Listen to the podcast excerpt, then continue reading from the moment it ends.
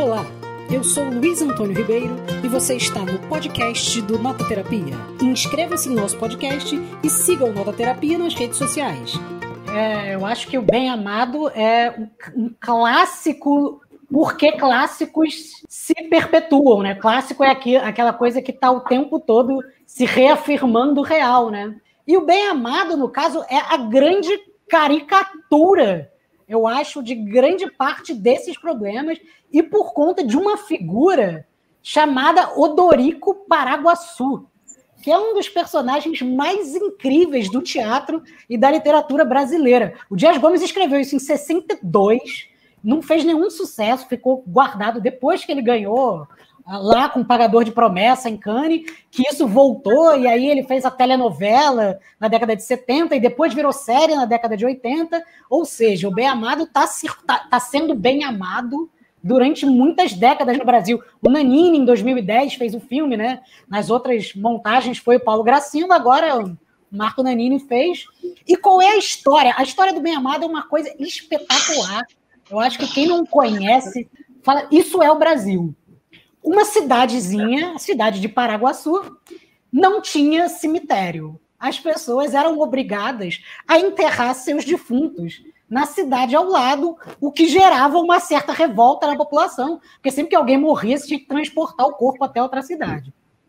O Dorico Paraguaçu diz: se eu ganhar a eleição, a, meu primeiro ato será construir um cemitério em Paraguaçu. E aí ele faz essa campanha de que vai construir esse cemitério, uh, e, obviamente, ele ganha a eleição. Ele diz que vai acabar com essa vergonha. A frase dele é: Eu vou acabar com essa vergonha. Não sei se tem alguma relação direta com a realidade, mas assim que ele ganha a eleição, ele constrói o cemitério. Mas acontece uma das coisas mais engraçadas, que é ninguém morre. Então ele não consegue inaugurar o cemitério. E aí ele fica tentando, de qualquer maneira, inaugurar esse raio do cemitério, mas não morre ninguém na cidade. Primeiro, o que, ele resolve fazer? Ele resolve trazer uma pessoa agonizando para morrer na cidade. E aí ele traz a pessoa para morrer na cidade e a pessoa não morre.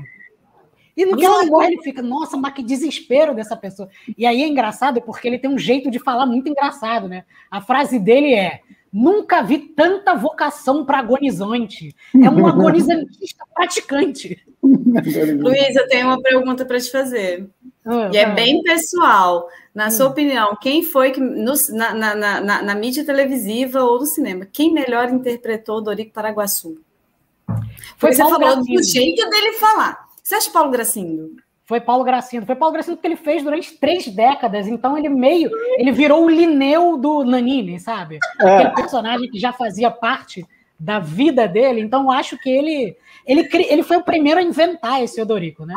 E aí acaba que esse agonizante, agonizantista, não morre, ele melhora, ele se cura. Ele fala, nossa, então agora eu tenho que inventar uma outra forma. Aí o que, que ele faz? Ele, ele resolve repatriar um assassino, um matador de aluguel que tinha sido banido da cidade para matar alguém. Quando o cara chega na cidade, ele diz: Não, agora eu me converti ao meu padrinho, pai disse isso, não mato mais.